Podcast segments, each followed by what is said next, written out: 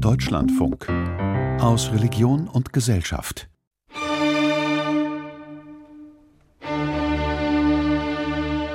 Unterhalb des Rheingaus, wo die Ufer des Stromes ihre lachende Miene verlieren, Berg und Felsen mit ihren abenteuerlichen Burgruinen sich trotziger gebärden und eine wildere, ernstere Herrlichkeit emporsteigt, dort liegt, wie eine schaurige Sage der Vorzeit, die finstere, uralte Stadt Bacharach. Am Anfang von Heinrich Heines Romanfragment, der Rabbi von Bacharach, verlässt Rabbi Abraham panikartig die Stadt. Er lässt seine Gemeinde im Stich, die nach einem vorgetäuschten Ritualmord von der Vernichtung bedroht ist. Der Schriftsteller Heinrich Heine, der selbst in eine jüdische Familie geboren wurde, hatte sich als Student evangelisch taufen lassen. Die mittelalterlichen Pogrome gegen die jüdischen Gemeinden am Mittelrhein und auch die Legende vom guten Werner waren ihm bekannt. Die Juden, hinlänglich verhasst wegen ihres Glaubens, ihres Reichtums und ihrer Schuldbücher, waren an jenem Festtage ganz in den Händen ihrer Feinde, die ihr Verderben nur gar zu leicht bewirken konnten, wenn sie das Gerücht eines solchen Kindermords verbreiteten, vielleicht gar einen blutigen Kinderleichnam in das verfemte Haus eines Juden heimlich hineinschwärzten und dort nächtlich die betende Judenfamilie überfielen, wo alsdann gemordet, geplündert und getauft wurde, und große Wunder geschahen durch das vorgefundene tote Kind, welches die Kirche am Ende gar kanonisierte.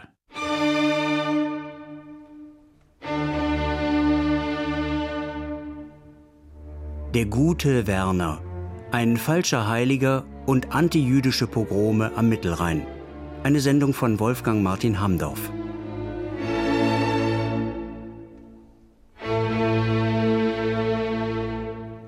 Im Jahr 1287, am 19. April, wurde am Rheinufer in Bacharach die Leiche eines 14-jährigen Jungen namens Werner gefunden.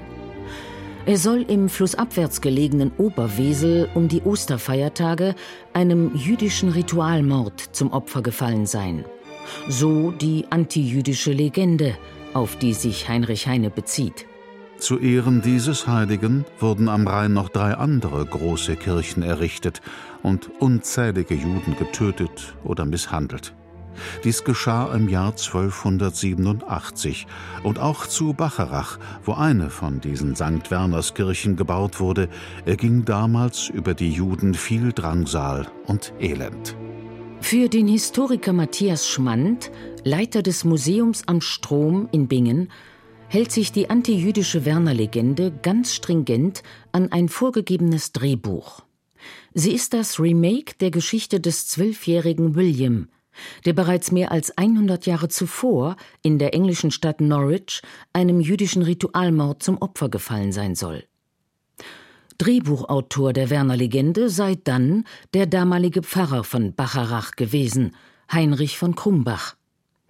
Er wollte aus seiner Gemeinde einen antijüdischen Wallfahrtsort machen. So entstand die fragile narrative Konstruktion von einem Jungen, der in Oberwesel ermordet und quasi als erstes Wunder seines Märtyrertodes sieben Kilometer gegen den Strom nach Bacharach getrieben worden sei. In einem Umfeld, das Juden generell der Christustötung, des Ritualmordes und des Hostienfrevels beschuldigte, führte die Werner-Legende zu Pogromen, bei denen im Rhein-Mosel-Gebiet etwa 500 Menschen getötet wurden.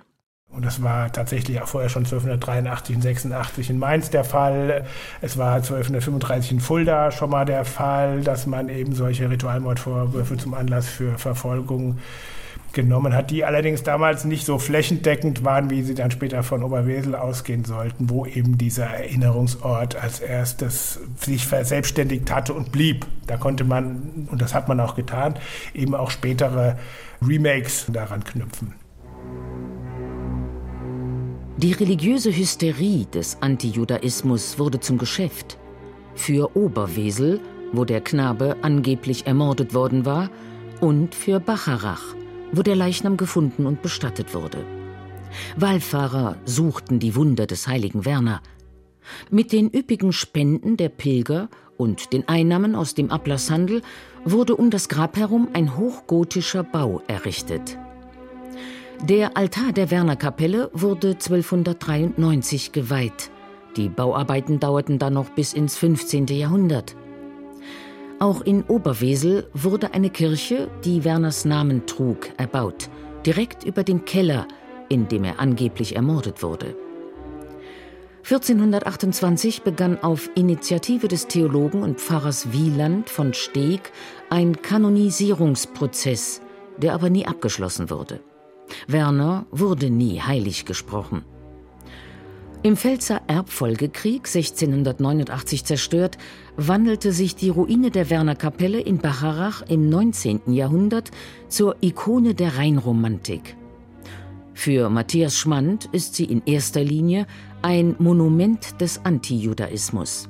Tatsächlich hat dieser Ort, die Wernerkapelle, eine solche ja, verheerende Wirkung auch bis ins 20. Jahrhundert, bis in die NS-Zeit entfaltet. Das muss man ganz klar sagen. Die Menschen brauchen Orte, wo sie ihre ähm, positiven wie negativen Fantasien und Projektionen, wir leben ja ganz viel in Entwürfen und Projektionen, wo die sich materialisieren können, worauf sie sich richten können. Die zweite Ikone des antijüdischen Werner-Kultes hing deutlich sichtbar an der Oberweseler Wernerkapelle. Ein übergroßes Steinrelief aus dem Jahre 1727. Es zeigt den Knaben Werner, der mit Kopf nach unten an einem Pfahl gebunden ist und von zwei Juden gemartert wird. Später schlachtete die NS-Propaganda die schaurige Meer vom jüdischen Ritualmord aus, etwa in der antisemitischen Wochenzeitung Der Stürmer, sagt Walter Karbach.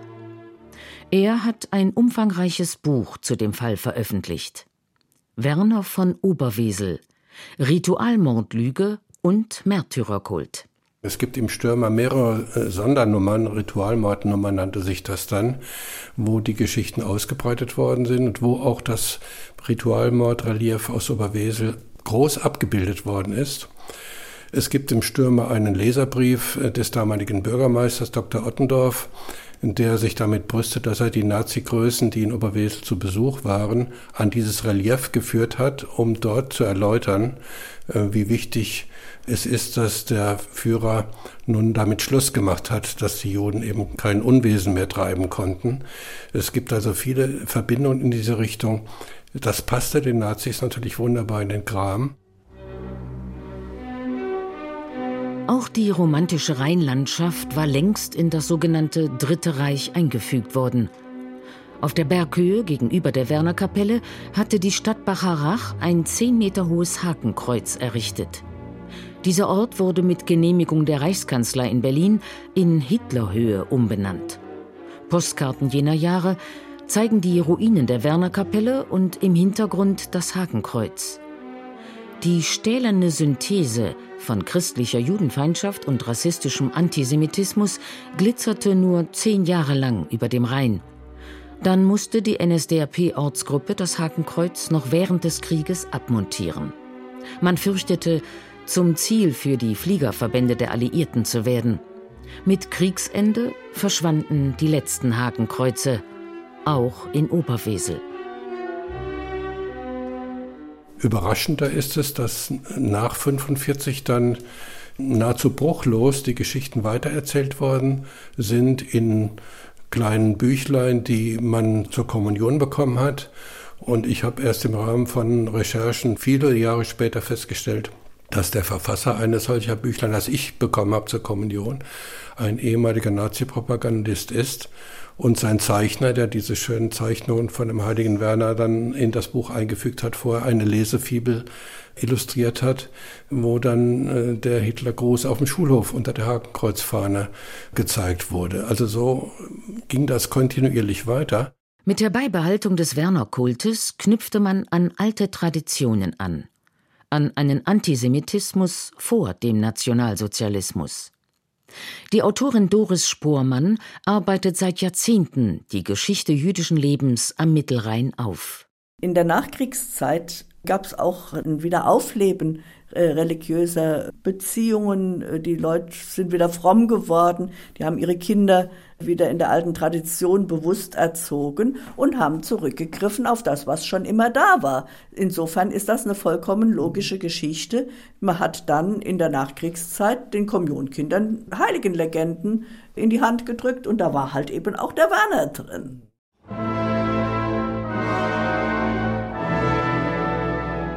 Bis 1971 fand jedes Jahr am 19. April zu Ehren des falschen Heiligen eine Werner-Prozession statt.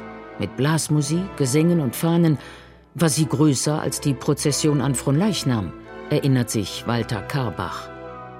Und in der Prozession wurden Statuen getragen.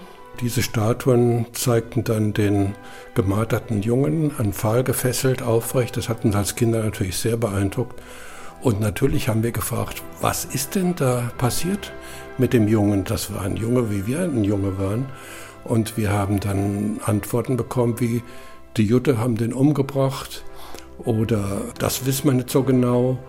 Jedenfalls war das ein Heiliger und das heißt, man musste sein Knie beugen, wenn die Statue vorbeigetragen worden ist. Und wir haben das lange, lange, lange nicht in Frage gestellt, was da mit diesem Werner los ist. Wir wussten, die Juden haben den umgebracht, angeblich. Und meine Mutter hat dann immer gesagt, auf die Frage, wo sind die Juden denn? Sagte, die sind alle fortgekommen, die sind alle weggekommen.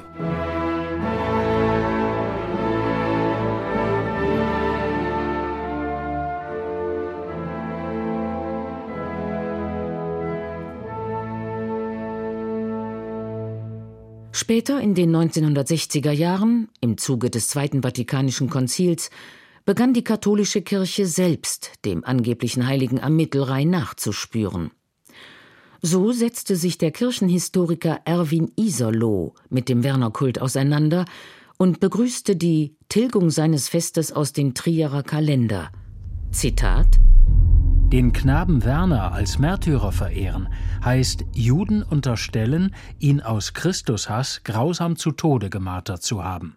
Nach der Streichung aus dem Trierer Heiligenkalender wurde der öffentliche Druck stärker, die Objekte des Wernerkultes zu entfernen. Besonders das tonnenschwere Ritualmordrelief an der Außenmauer der Kapelle, das schon von weitem zu sehen war.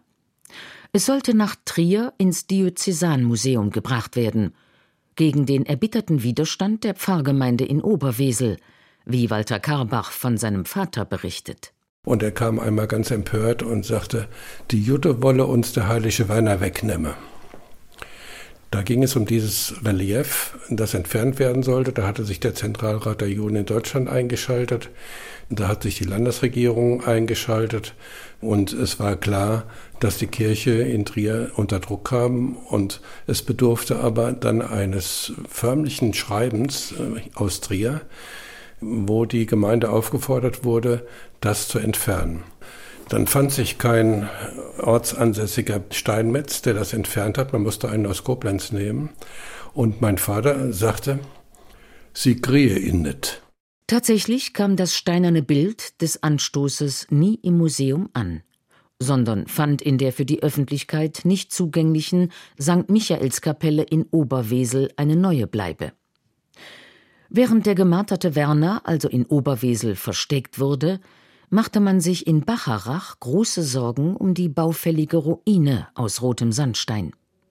Eine Bürgerinitiative entstand, um einerseits das Bauwerk zu retten, aber auch um darin eine Gedenkstätte für die Verfolgung der Juden am Mittelrhein zu schaffen. Im Zentrum sollte ein Papst Johannes dem 23. zugeschriebenes Gebet stehen. Wir erkennen, dass ein Keinsmal auf unserer Stirn steht. Im Laufe der Jahrhunderte hat unser Bruder Abel in dem Blute gelegen, das wir vergossen, und er hat Tränen geweint, die wir verursacht haben, weil wir deine Liebe vergaßen. Vergib uns den Fluch, den wir zu Unrecht an den Namen der Juden hefteten Vergib uns, dass wir dich in ihrem Fleische zum zweiten Mal ans Kreuz schlugen, denn wir wussten nicht, was wir taten.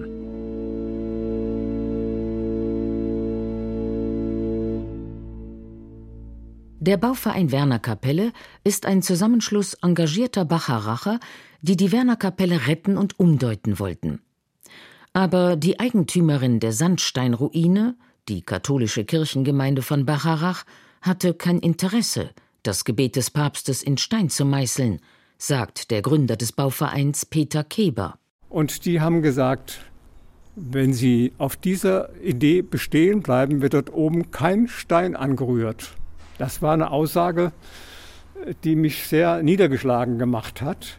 Und ich habe anschließend dieses Gebet, den Text in meinem Leitsordner ganz nach unten geheftet und habe mir gesagt, wenn die Restaurierung mal zu Ende ist, dann werde ich dieses Gebet wieder rausholen und werde darauf bestehen, dass es dort oben in Stein gemeißelt wird. Ich habe dabei natürlich nicht gedacht, dass wir 20 Jahre restaurieren. Die Stimmung hatte sich geändert. Der Gedenkstein, die Gedenkstätte und die Gedenkveranstaltungen fanden nun großen Anklang. Am Anfang, als wir diese Versöhnungsarbeit zwischen Juden und Christen begonnen haben, haben wir viele Leute entgegengeschleudert. Was hat denn 1289 mit heute mit dem Dritten Reich zu tun? Und ich habe den Leuten immer wieder erklärt, das zieht sich wie ein roter Faden durch die Jahrhunderte, diese Judenfeindlichkeit und dieses Antisemitismus. Und deswegen müssen wir in der Wernerkapelle ein Mahn aus der Wernerkapelle nicht ein antijudaistisches, wie es bisher war, sondern ein Mahnmal machen und zum geschwisterlichen Umgang zwischen Juden und Christen werben. Das ist unser Ziel und das machen wir bis heute. Die Aktivitäten an der Kapelle reichen von christlich-jüdischen Gottesdiensten über Konzerte, Kunstinstallationen und interreligiöse Kolloquien bis hin zu Vorträgen zum Thema Toleranz. Die einstige Kultstätte wurde zum Diskussionsforum, sagt Autorin Doris Spurmann. Die historischen Denkmäler sind äh, Zeugen der Vergangenheit und wir müssen uns mit denen auseinandersetzen, um das Vergangene zu verstehen. Das darf man nicht entsorgen, sondern man kann an der Auseinandersetzung, an der Beschäftigung mit der Geschichte dann lernen, was war. 2008 wurde die Oberweseler Werner Kapelle in Mutter Rosa Kapelle umbenannt und das antijüdische Altarbild entfernt. Im katholischen Oberwesel war die Lage dennoch komplizierter als im mehrheitlich evangelischen Bacharach. Bacharach war keine Kultstätte mehr. Das war eine Ruine, ein Bauwerk, das noch übrig geblieben war. In Oberwesel hatten wir noch den Altar, die Kapelle, die dem Heiligen geweiht war. Und da war es einfach wichtig, um die kultische Bedeutung wegzuräumen, dass die Kapelle umgewidmet wurde, dass sie Mutter Rosa Kapelle wurde und dass man auch im kirchlichen Raum zeigte, dass diese Dinge nicht mehr tradiert werden. Die Werner-Figuren verschwanden auch aus den anderen Kirchen der Stadt und lagern dort hinter verschlossenen Türen. Der Abschied vom falschen heiligen Werner, der Wexit, war erfolgreich abgeschlossen, witzelte die Tageszeitung Taz. Aber was ist mit den Erinnerungen an den antijüdischen Wernerkult? Für Oberwesel kann ich sagen, sie werden eher verdrängt. Also während man den Bacharach bewusst ein Mahnmal gestaltet hat, und ich will mir gar nicht vorstellen, ob man diese gotische Kapelle in Bacharach jemals hätte umbenennen können oder wollen. Auf die Idee kam aber keiner. In Oberwesel hat man die Kapelle umbenannt, hat die Prozession getilgt, hat die Namen getilgt und wollte mit dem ganzen Kram nichts mehr zu tun haben. Das ist weitgehend auch gelungen. Neben Walter Karbach hält auch Peter Keber den Oberweseler Wexit noch nicht für abgeschlossen. Die Umbenennung der Werner-Kapelle in Oberwesel in Mutter-Rosa-Kapelle trägt doch dazu bei, dass künftig die künftigen Generationen nie mehr nach dieser unsäglichen Geschichte fragen, sondern die wird vergessen werden wegen der Mutter-Rosa-Kapelle. Hier in Bacharach bleibt es die Werner-Kapelle und wir werden die Geschichte immer wieder erzählen, damit nie mehr sowas passiert.